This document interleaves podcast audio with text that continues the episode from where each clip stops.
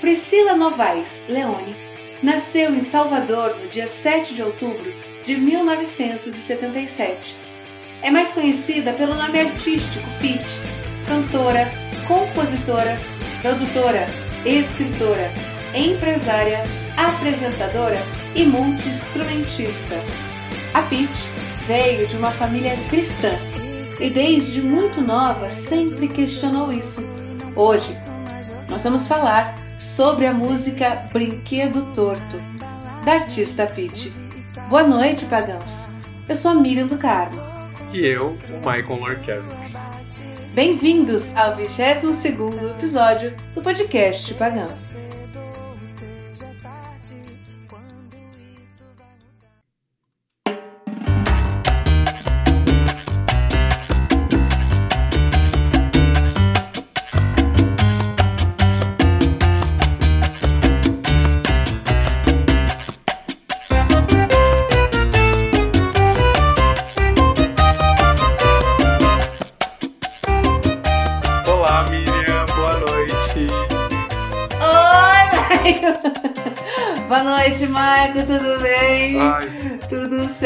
Certo com você? Tudo certo, tô bem feliz que o episódio de hoje é sobre a Peach.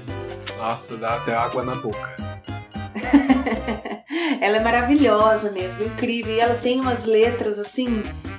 É muito louco, né? Porque Sim. eu sei que a gente não vai falar sobre isso, mas eu lembro até hoje a primeira vez que eu escutei Teto de Vidro.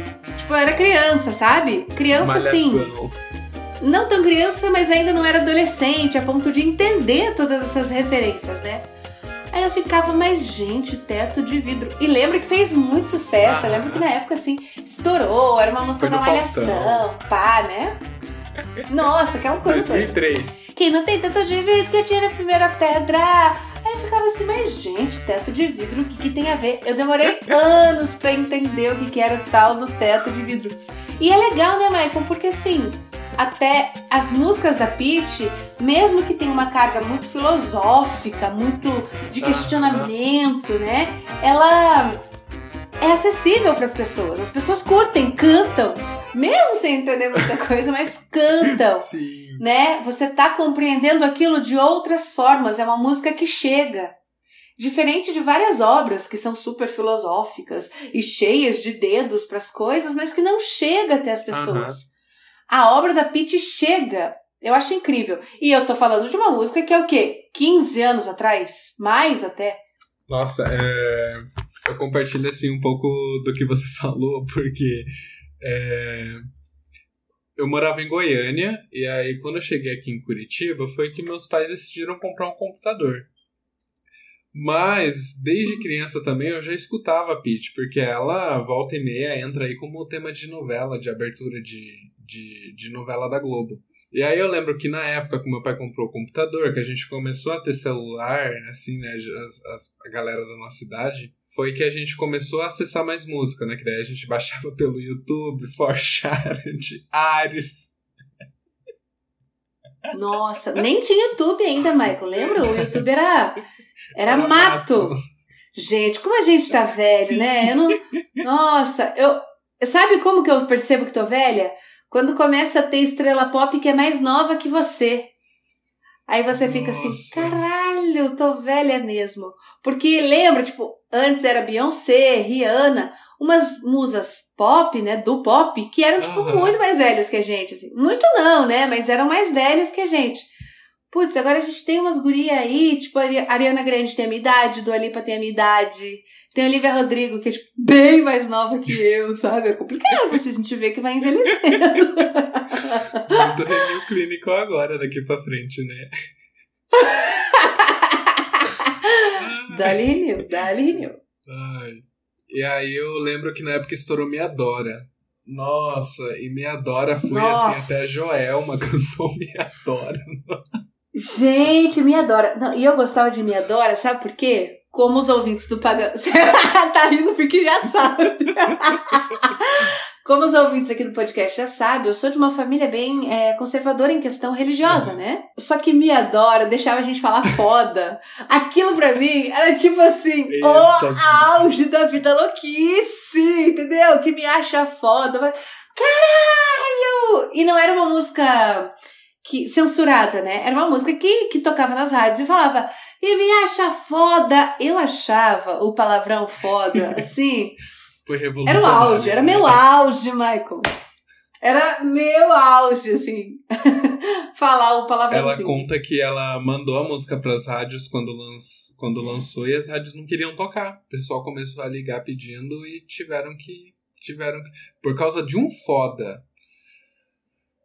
E foda hoje é. Todo mundo fala, assim, tá? No- praticamente nos dicionários. Amigo, hoje em dia tem até nome de órgãos sexuais utilizando diminutivo nas músicas, amigo. Hoje em dia.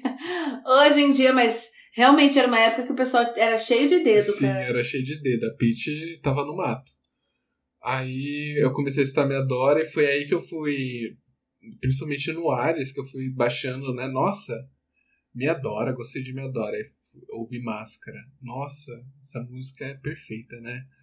Nossa, máscara. aí eu fui nossa. ouvindo, ouvindo, ouvindo, de repente tava a discografia inteira no meu computador assim, e eu me apaixonei na Peach, que eu sou fã dela até hoje. É muito louco isso, né? Bastante. Eu, a primeira música que eu escutei da Peach foi Teto de Vidro, que nem eu já falei.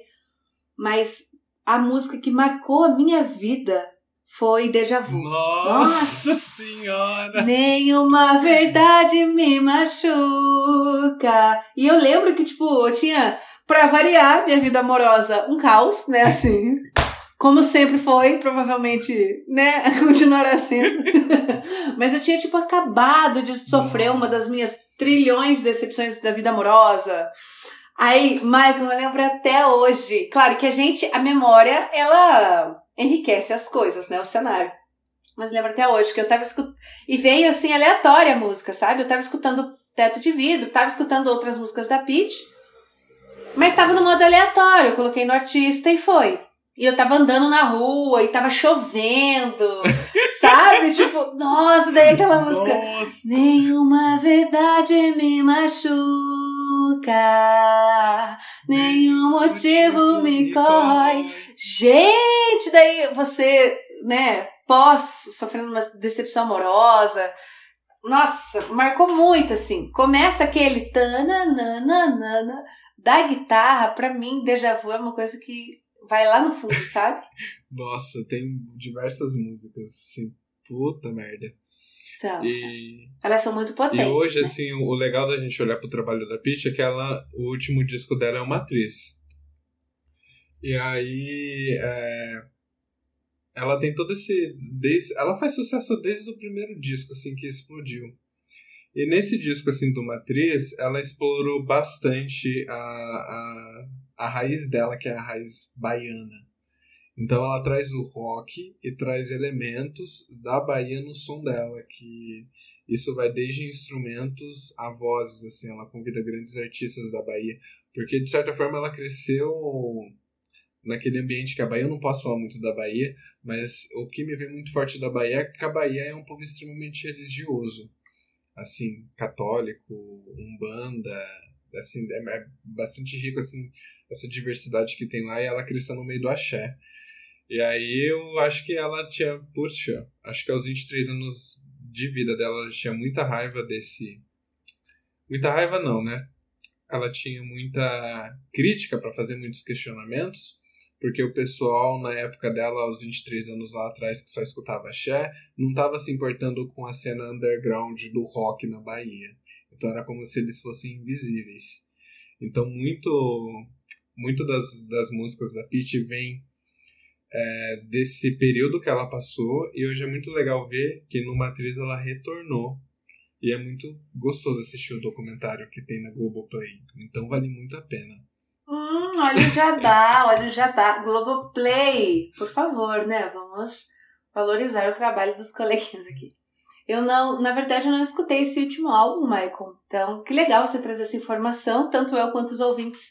Ao sairmos daqui, podemos ir lá ouvir Matriz da senhora Priscila. bora, bora falar de brinquedo torto Na verdade, Michael, eu gostaria de começar esse episódio perguntando, principalmente pra você, que é super fã dela e que trouxe essa pauta pra gente, por que que você acha que Brinquedo Torto merece um episódio do podcast Pagão? Além de ser fã da Peach, que é uma coisa bem, bem óbvia, né?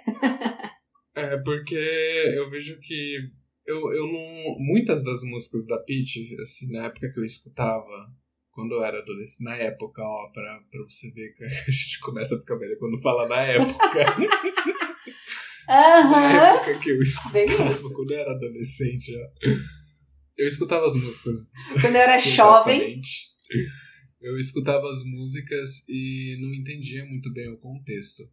Então tem várias músicas da Peach, assim, que volta e meia eu entrava no Google e pesquisava é, o que significava a música da Peach, assim, e às vezes eu encontrava alguém que desse uma interpretação daquela música. Então, muito dessa música que eu acho que Brinquedo Torto merece um episódio do podcast Pagão é porque eu acho que tem muita coisa de religião que, que toca assim, em vários âmbitos. É, ela traz muitos questionamentos, principalmente sobre essa questão de vida após a morte, inferno e tudo. Então eu acho que é uma música muito rica é, é, no sentido de questionamento àquilo que está posto e imposto a gente. Entendi. É bem respondi. interessante isso. E faz, faz sentido, Michael, sabe por quê? Antes da gente fazer o podcast, eu já tinha é, escutado, né? Brinquedo torto, não a ponto de prestar atenção, né? Assim, fazer uma análise da música. Eu tinha escutado por escutar, né? Quando eu escutei a música, eu tirei uma outra percepção. Eu tive uma outra percepção. Mas. Como pode, né? É muito louco isso, né? Mas depois que você chegou com essa ideia de religião, religiosidade e tudo mais, me veio na cabeça uma coisa. Porque ela fala, é, em algum momento, óbvio que ela fala, né? Eu me vendo como um brinquedo torto. Eu me vendo como uma estátua. E relembrando a nossa criação católica religiosa, você também deve ter escutado, eu escutei muito aquela música famosa, hino de grupo de jovens. Havia um homenzinho torto que morava numa casa torta, a sua vida era toda torta. Aí encontrou Jesus, se endireitou. Eu acho que isso coube tanto. Nossa, é verdade. Eu fiz, tipo, sabe quando você faz um paralelo e fala: caramba, isso se encaixa demais, porque a gente tem essa visão da pessoa é, que não segue uma religião, que é uma pessoa torta, desviada, né? É uma pessoa. Nossa, nunca tinha pensado nisso. E daí me veio tão forte essa música, e é uma música. Quem já foi de grupo de jovens sabe que é um hino. Um hino. Tem até um, uma dancinha. Que pena que o podcast pagão não é visual, que eu até iria mostrar a dancinha para vocês do, do, do homenzinho que vivia numa casa torta. Mas era a música é essa, para quem não conhece, né? É uma música assim, né? Era um homenzinho torto, vivia numa casa torta, a vida era toda torta, a casa era torta, tudo era torto.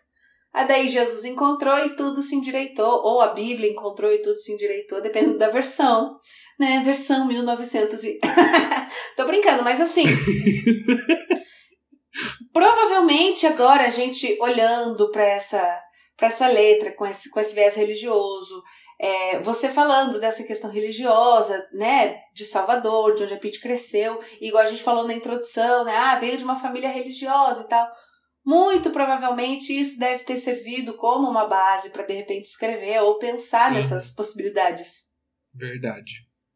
Para mim já começa bem forte na música, porque ela fala, porque um, uma, um dos primeiros versos é esqueci as regras do jogo e não posso mais jogar veio escrito na embalagem use e saia para agitar.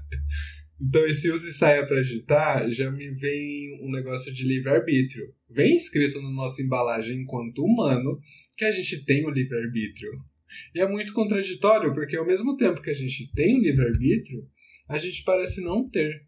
Por tantas regras e tantas coisas que são impostas a gente. Vou com os outros pro abate e o meu dono vai lucrar no caso Satanás, né, Lúcifer, o diabo, porque todo mundo é torto nessa vida. E quando isso vai mudar? E essa estrofe termina justamente com um ponto de interrogação. Eu acho assim. extremamente religiosas as coisas que trazem, porque. Nossa, é, é, era como eu me sentia, assim, no final da minha adolescência. Assim, que foi que pegou também um pouco dessa questão de, de experimentar é, ser gay, deixar que eu seja eu, assim. E pega muito forte, esqueci as regras do jogo e eu não posso mais jogar. Eu sou gay, eu não posso mais jogar essa. essa eu não posso mais participar. Uhum, eu não faço mais parte. Eu não sei as regras do jogo mais. Você tá entendendo por que, que eu acho tão religioso essa música? E na verdade. Mas tanta. Na verdade, né, Michael? É... A instituição religião, ela precisa de regras, senão ela não é religião, ela é outra coisa. Sim, precisa. Né? Isso qualquer uma das religiões que a gente conversar. Isso uhum. não tem nem. Qualquer uma. Discussão. Para ser uma religião, você precisa de regras, né? Uhum.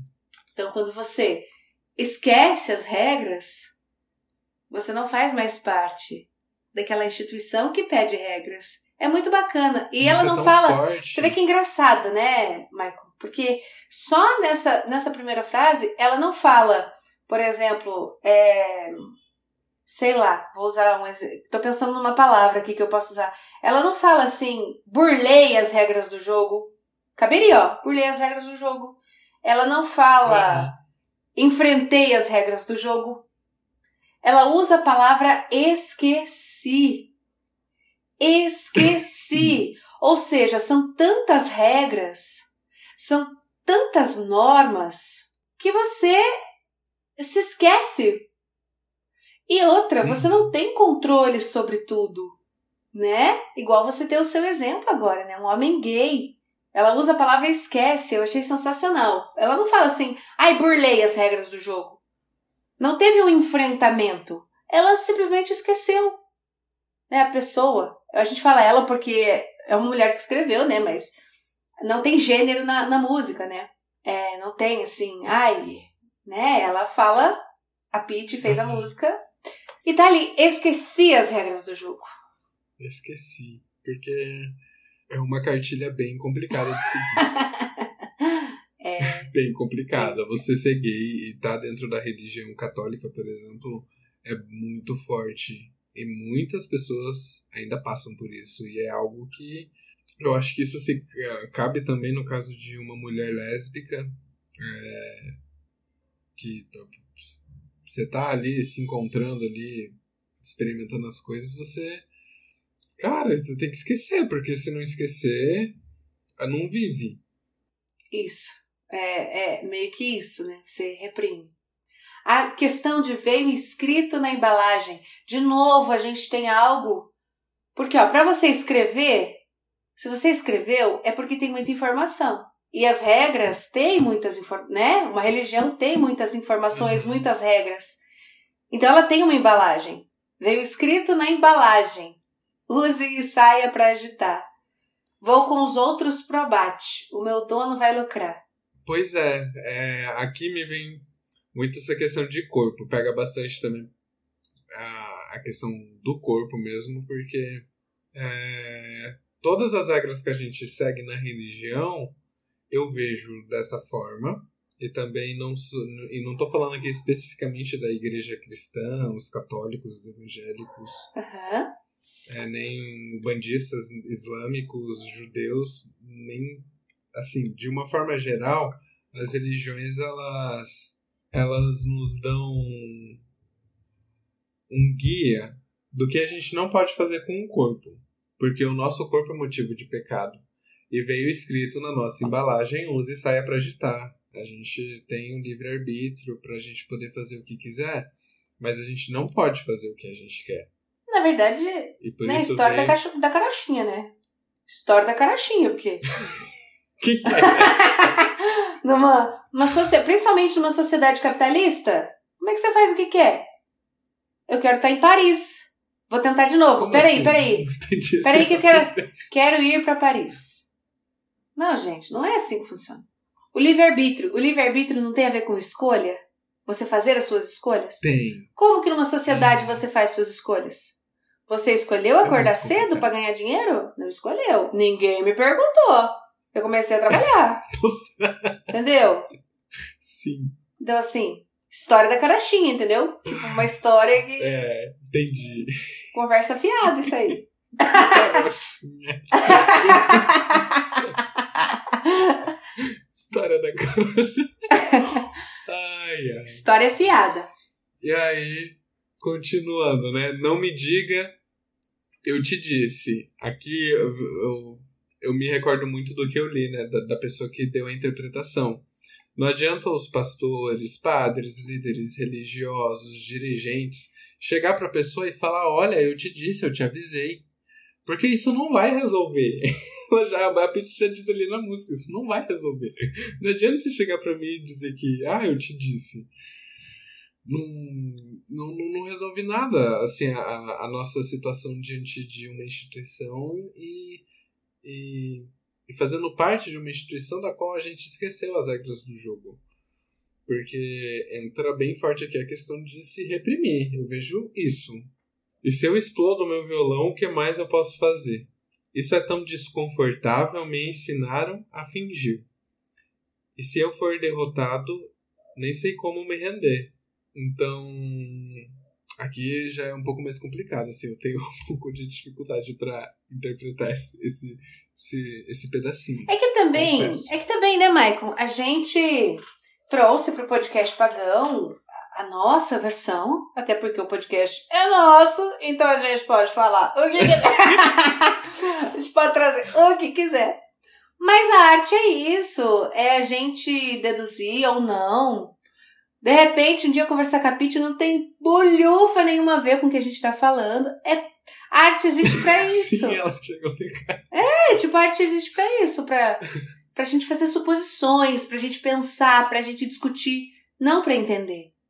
Sabe? A arte é pra isso, é pra gente gerar discussão. Pra mim, a frase mais forte dessa parte, dessa estrofe, é se eu explodo meu violão. Porque é um músico que tá escrevendo a, a música, né? Óbvio. É, é um compositor que tá escrevendo a música. Se eu explodo meu violão, o que mais posso fazer? Porque assim, a gente leva muito pro nosso pessoal, né? É, você falou sobre a questão de ser gay na igreja, né? Mas a igreja, e de novo, falando de religião no geral, por ter muitas regras, ela é muito seletiva, entende? Ela é muito seletiva Entendo. em quem são as pessoas que vão fazer parte dela. E tem uma questão que conversa muito comigo ali nesse Se eu explodo meu violão, é o seguinte, Michael.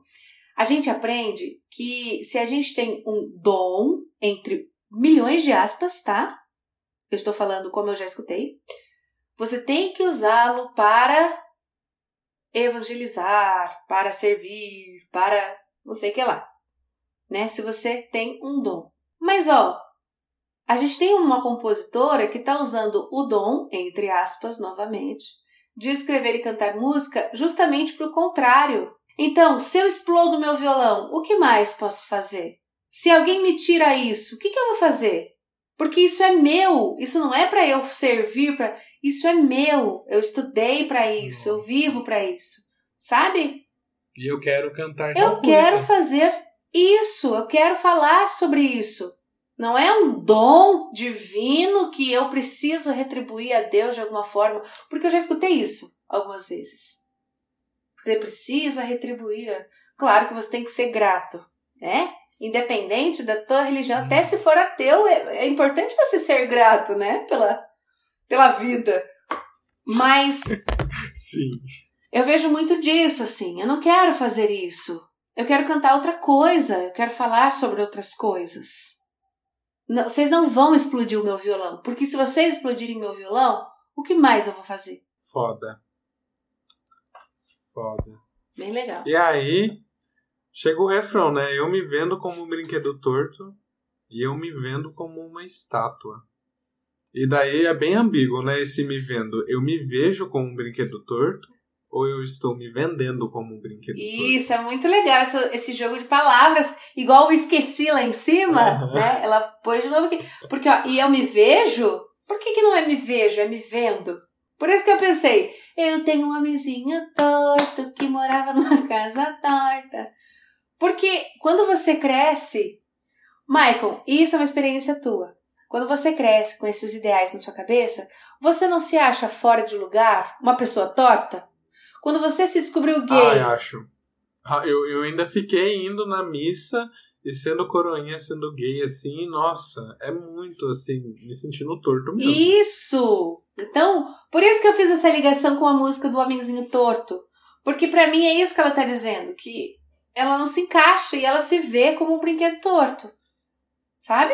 E eu me vendo como uma estátua, quer dizer, uma estátua, ela não se mexe, ela não, Aceita! Não se move. É, que aceita, que tá ali passivamente diante da situação.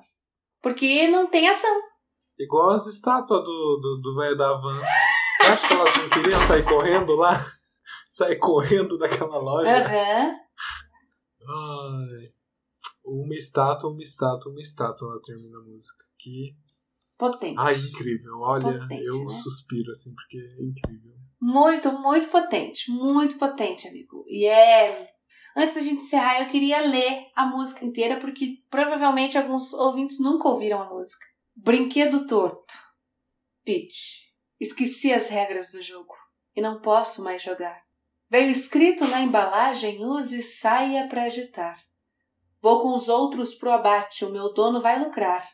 Seja cedo ou seja tarde, quando isso vai mudar? Não me diga eu te disse.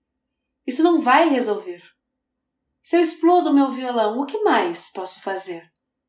Isso é tão desconfortável. Me ensinaram a fingir. E se eu for derrotado, nem sei como me render. E eu me vendo como um brinquedo torto. E eu me vendo como uma estátua. E eu me vendo como um brinquedo torto. E eu me vendo como uma estátua. Ai, perfeito. Gente, Perfeito. é isso. Amigo, vamos relembrar o pessoal de seguir a gente nas redes sociais, por favor. Arroba podcast pagão, galera. E tá rolando sorteio. Tá rolando sorteio ainda, participem do sorteio, falem com a gente lá. É, a gente tá sempre aberto a discussões. Se vocês já escutaram a música do Brinquedo Torto, se nunca escutaram, se gostam da Peach, se não gostam, conversem com a gente. Se acharam que a gente também pirou o cabeção aqui viajando na maionese, também falem pra gente. Porque pode acontecer. Mas é isso, gente. Muito obrigada por escutarem o podcast até aqui. Mai, quanto é que dia vai o sorteio? Olha, o, tá. O sorteio tá. Deu uma flopada, assim. Não, não tem como. não expor isso aqui no, no programa. Flopou, flopou. Deu uma flopada e eu fiquei pensando hoje. Eu acho que é melhor a gente deixar aí até o final do mês, agosto também. né? Então, o, o prazo é agosto Até- de Deus. É isso, né? Isso, a- agosto de Deus que. Vai, né? Que do nada, né? Beijo, gente. Até, gente. Beijo na bunda. Até terça. Tchau.